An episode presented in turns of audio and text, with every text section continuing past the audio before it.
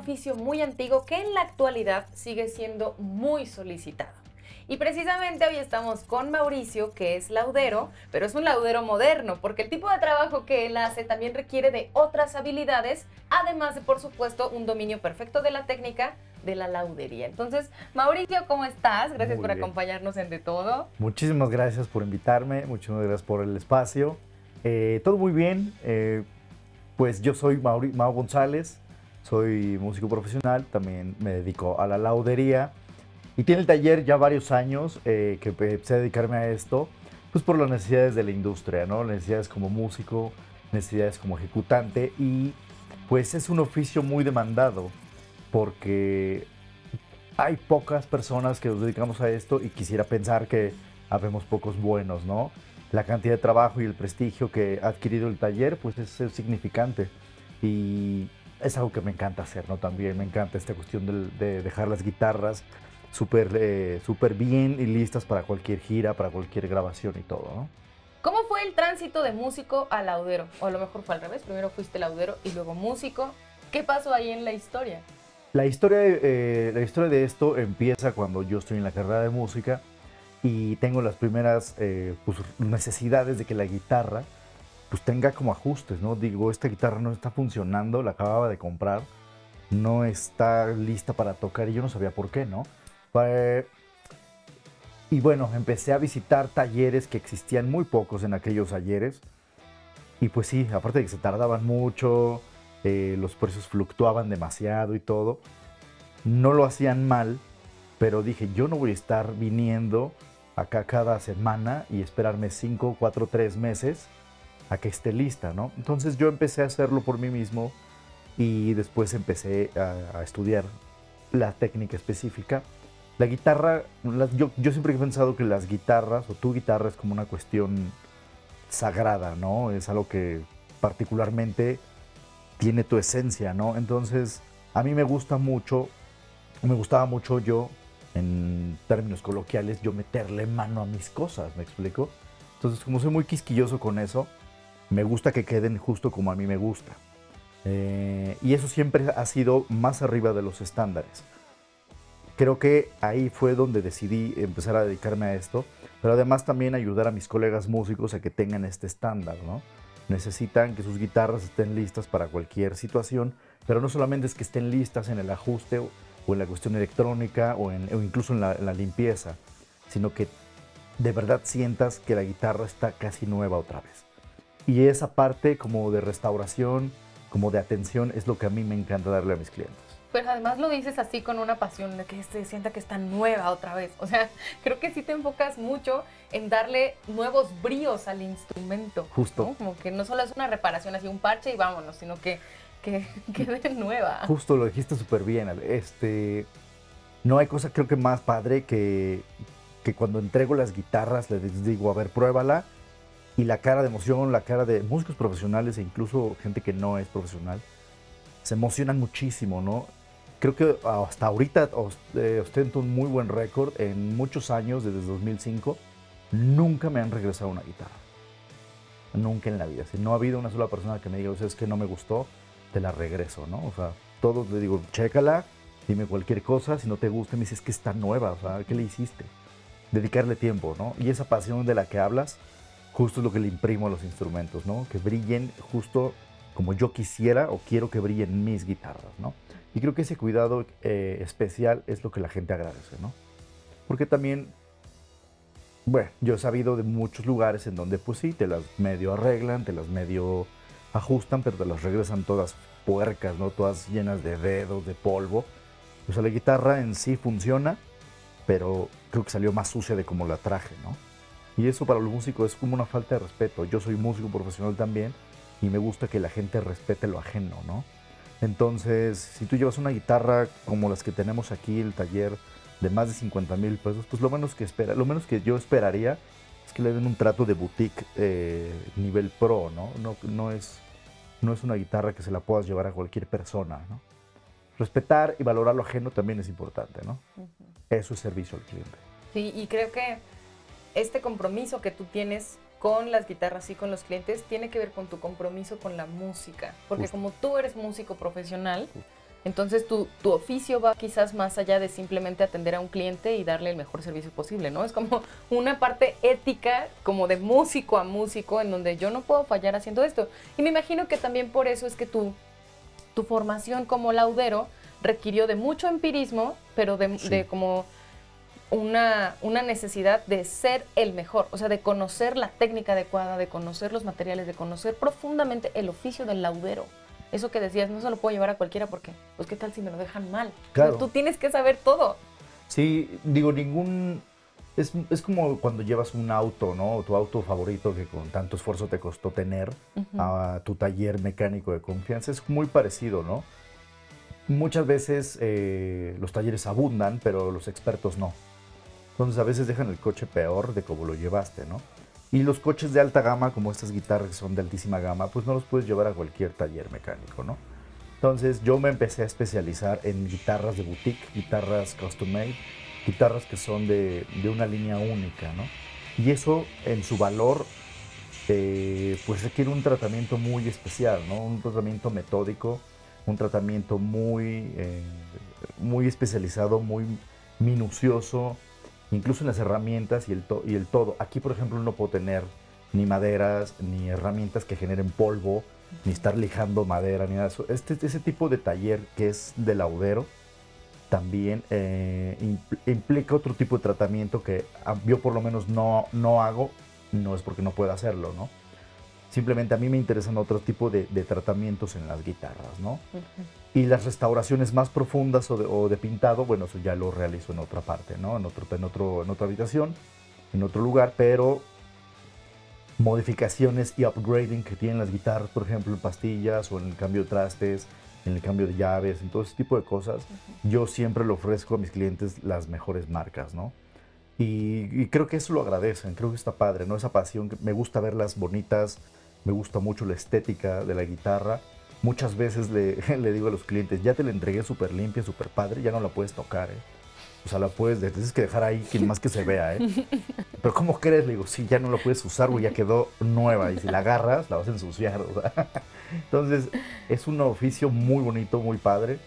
Mm, creo que nunca, como en todo en la vida, nunca dejamos de aprender, nunca dejamos de, de especializarnos. Yo leo muchísimo de esto pues bueno, el, taller, el taller este, que es Hellfire Guitars ya tiene mucho prestigio y ya trabaja con estudios muy prestigiados. Es un estudio de boutique para guitarras de alta gama. También manejamos gama baja y gama media, pero realmente mis clientes son gente que tiene guitarras de una gama altísima. ¿no? Ok, regresando de este corte, vamos a saber a qué se refiere con una gama altísima.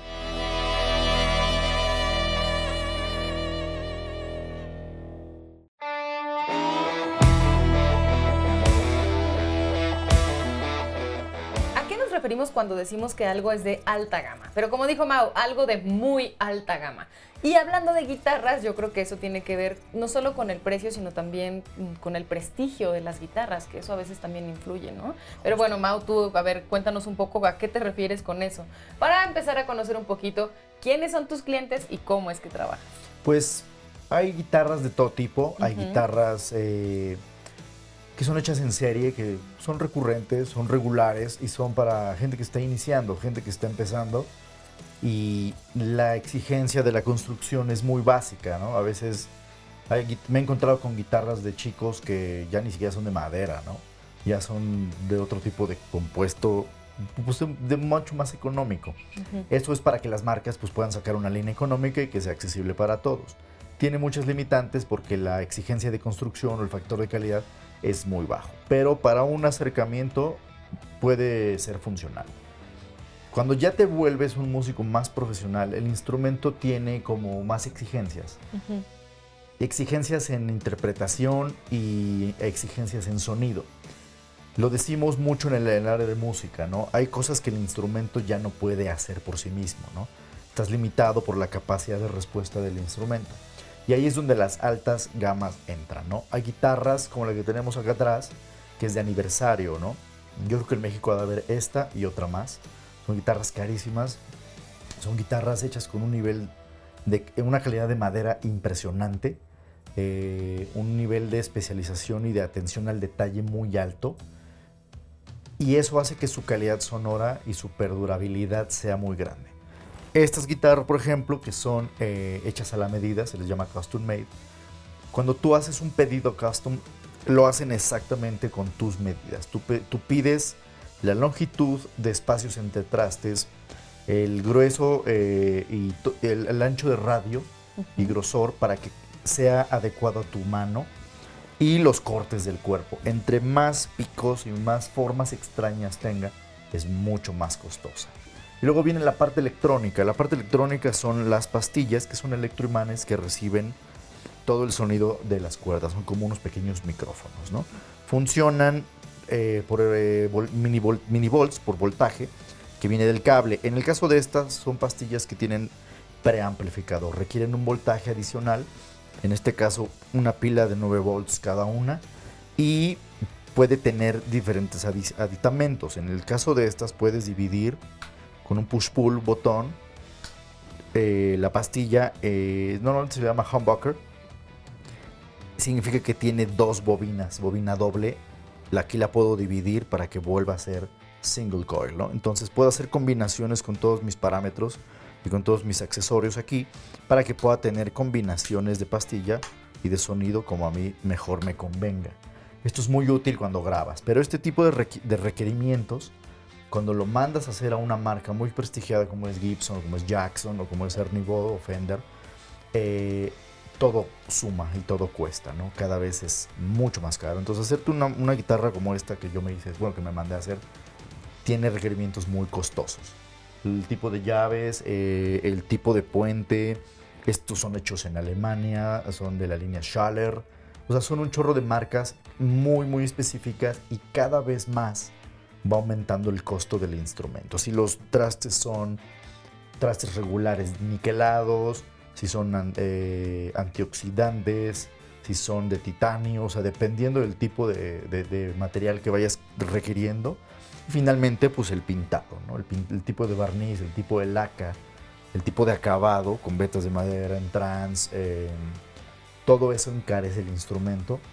Y pareciera mentira, pero todo eso afecta en, tu, playability, en tu ejecución, en la forma en la que tú te sientes y te escuchas en el escenario o en una grabación. Y de ahí parten las gamas, ¿no? Parte también el tipo de cuerdas que requiere un tipo de traste. Las cuerdas también son elementos muy importantes. No todas las cuerdas son buenas y no todas tienen la misma durabilidad. No todas responden igual a tu pH porque sudas cuando tocas y ese tipo de pH afecta la madera. Si es ébano, si es este, laurel, si es palo de rosa, si es maple. Son un chorro de, de cuestiones muy importantes, ¿no? Y creo que es lo que yo podría decir acerca de eso. Muchísimo, quiero saber más acerca de las guitarras y cómo están cómo están conformadas, no más que ensambladas, creo que cada una tiene un espíritu que tiene que ver con, con esto que nos platica Mao. Ya vimos que es un proceso muy detallado y que obviamente pues requiere de un conocimiento de parte del laudero. Para poderlo llevar a cabo. Esta, por ejemplo, que es la guitarra de Mao, nos estabas explicando todos estos detalles y yo me doy cuenta entonces que está hecha para ti. Justo la agarras perfecto, los trastes tienen la amplitud que tú requerías. Exacto. Como más o menos en cuánto anda mandarte a hacer una guitarra. Pues mira, esta cuando la mandé a hacer junto con otras que tengo custom también mías, esta costó como unos 5 mil, 6 mil dólares en aquellos tiempos, ¿no? Oh my God. Y pueden, y pueden subir más, ¿no? Hay guitarras de, de super colección que están arriba de los 150 mil y son guitarras ya muy caras, ¿no? Muchas son por el nombre, muchas son porque son legendarias y muchas otras que te puedes mandar a hacer ya oscilan a partir de los 3 mil dólares, dólar actual, ¿no? Entonces ya estamos hablando de 60 mil pesos mínimo, una guitarra de boutique, una, una, una guitarra se le llama de diseñador, que tiene las especificaciones y te la hacen así a la medida. En aquellos tiempos yo me acuerdo que yo, yo soy súper fan de esta marca y me la mandé a hacer con ellos. No había, eh, todavía en México no hay tanta gente, perdón, que haga guitarras a la medida de una manera tan, tan notoria como en otros países. ¿no? es, una, es un oficio que está empezando. Yo mismo he pensado en cómo incursionar en eso. Es un trabajal, es, un, es una cuestión muy específica creo que, creo que me, me enfocaría mucho más en la parte que estoy siguiendo, ¿no? Para la atención a mis clientes. Pero hacerte una guitarra es un instrumento, es un algo muy costoso, ¿no? Una buena broma que mi papá me dijo así, oye, ¿sabes qué? Mejor, cuando le dije, oye, quiero una guitarra, me dijo, ¿cuánto cuesta tu guitarra que quieres? Cuesta como 15 mil pesos. No inventes, brother, mejor te compro un coche. Bueno, cómprame el coche. No te voy a comprar nada, ni el coche ni la guitarra. Porque en aquel entonces, además, hay que dimensionar, ¿no? La, lo que, la cantidad de dinero significaba en aquel entonces, o sea, es... Es un rollo, ¿vale? Porque dedicarte a la música sí implica un gasto y no es gasto, es una inversión. Una o sea, es tu instrumento, es tu instrumento de trabajo y conforme vas mejorando y vas teniendo más expertise, más experiencia, el instrumento siempre la música te va a pedir más y más y más. Pasa lo mismo como los- con los equipos de audio, ¿no? Empiezas con un pedalito, empiezas con cosas de efectos muy básicas, pero al final de cuentas vas a necesitar comprar cosas ya de otra gama, ¿no? De altísima gama, porque si eres lo que suenas. Eso es muy importante. Eres lo que suena. Sí, entonces si traes una guitarra barata, pues vas a sonar Barato. barato. Es así de cruel, ¿no? Pero es la Pero es música. la realidad. Sí, en el arte y en la música es así. Ok, híjole, Mau, tengo muchísimas preguntas más acerca de tu oficio, de cómo es que intervienes las guitarras. Ok. Entonces me gustaría saber un poco más al respecto, regresando del corte.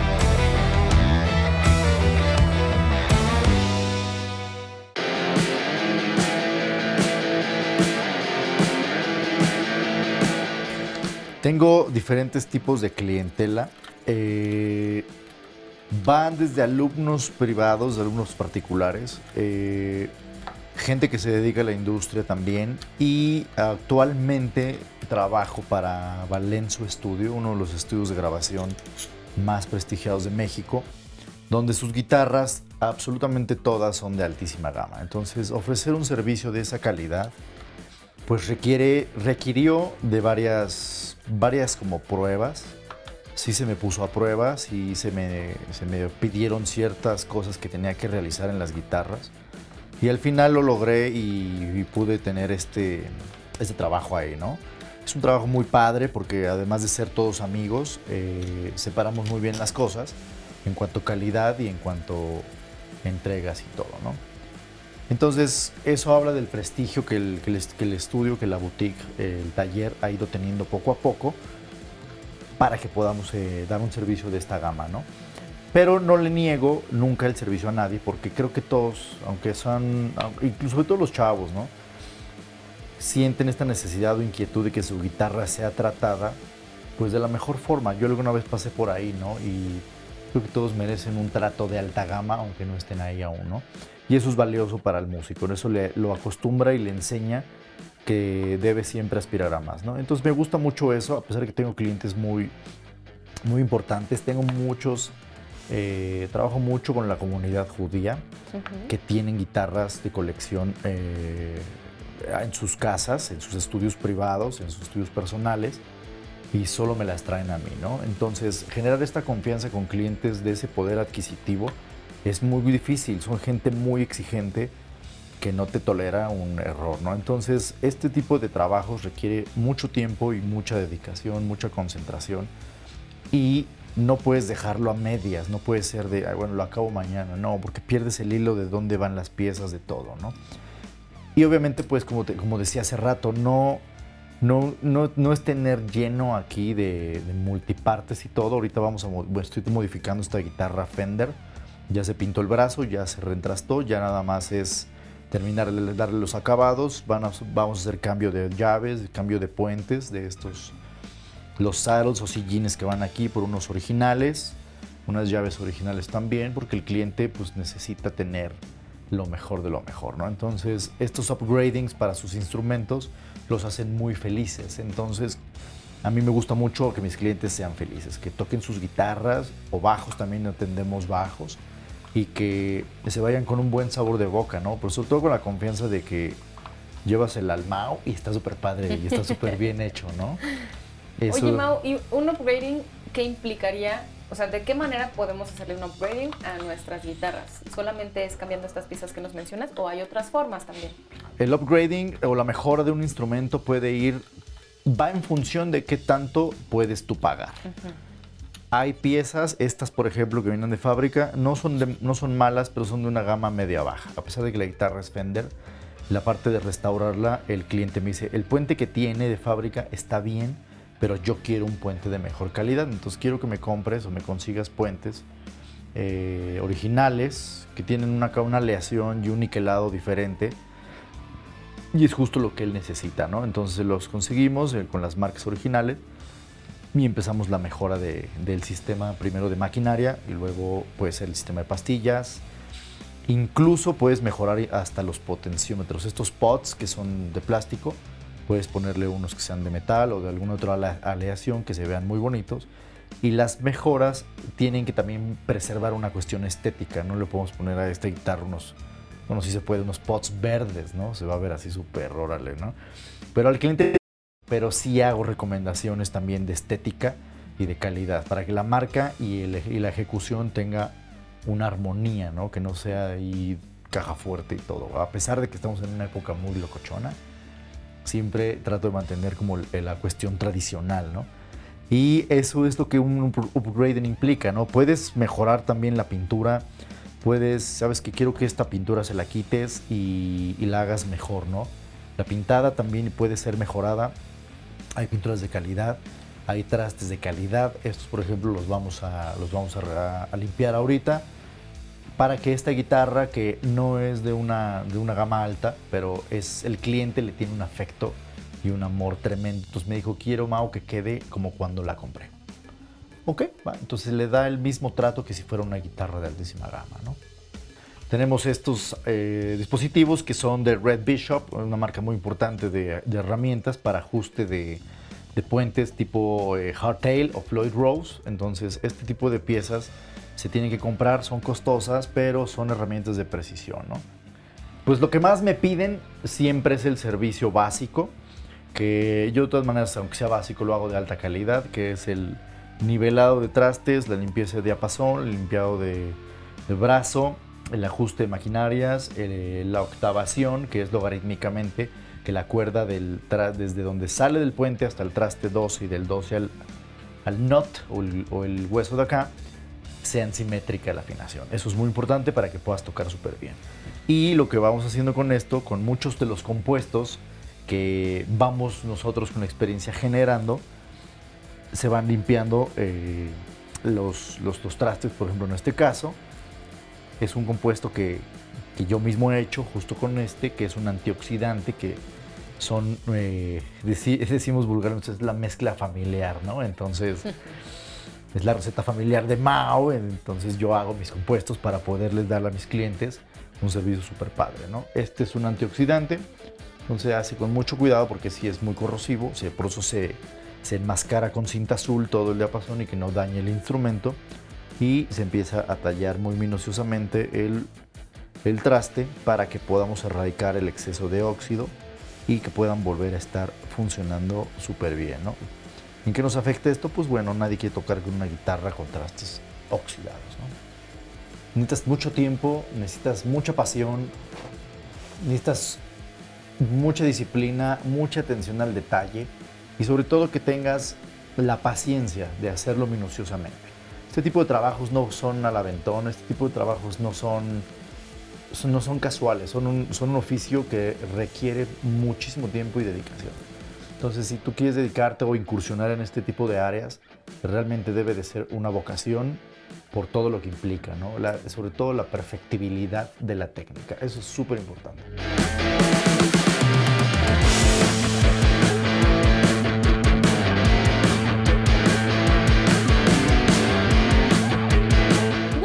modernidad de la época que estemos viviendo. Hay oficios tan antiguos que siguen siendo indispensables cuando requerimos de buenas cosas, como por ejemplo la música y los buenos instrumentos siempre requerirán de excelentes lauderos. Nos despedimos, pero recuerda que puedes escuchar todo en Radio IPN en el 95.7 de FM. Nos vemos la próxima.